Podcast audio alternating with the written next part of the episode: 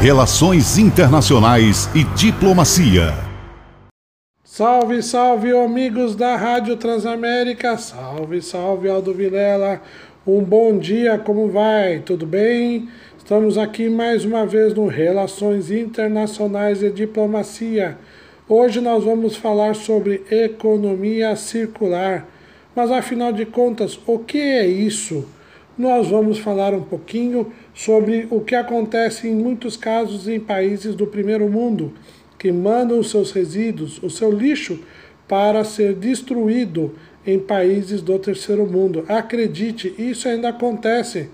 Pois é, se todos nós estivéssemos usando o conceito da economia circular, isso não seria necessário. Mas afinal de contas, como funciona? Bem, basta olhar para a natureza. Nela não existe lixões e aterros sanitários. Os resíduos, por exemplo, de uma espécie de árvore, como as folhas secas, de uma, servem de nutrientes para outras.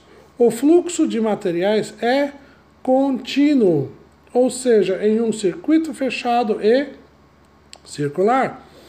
Economia circular é aplicar essa mesma lógica ao modelo econômico e aos negócios. Mas o que nós vemos hoje, infelizmente, é exatamente o oposto.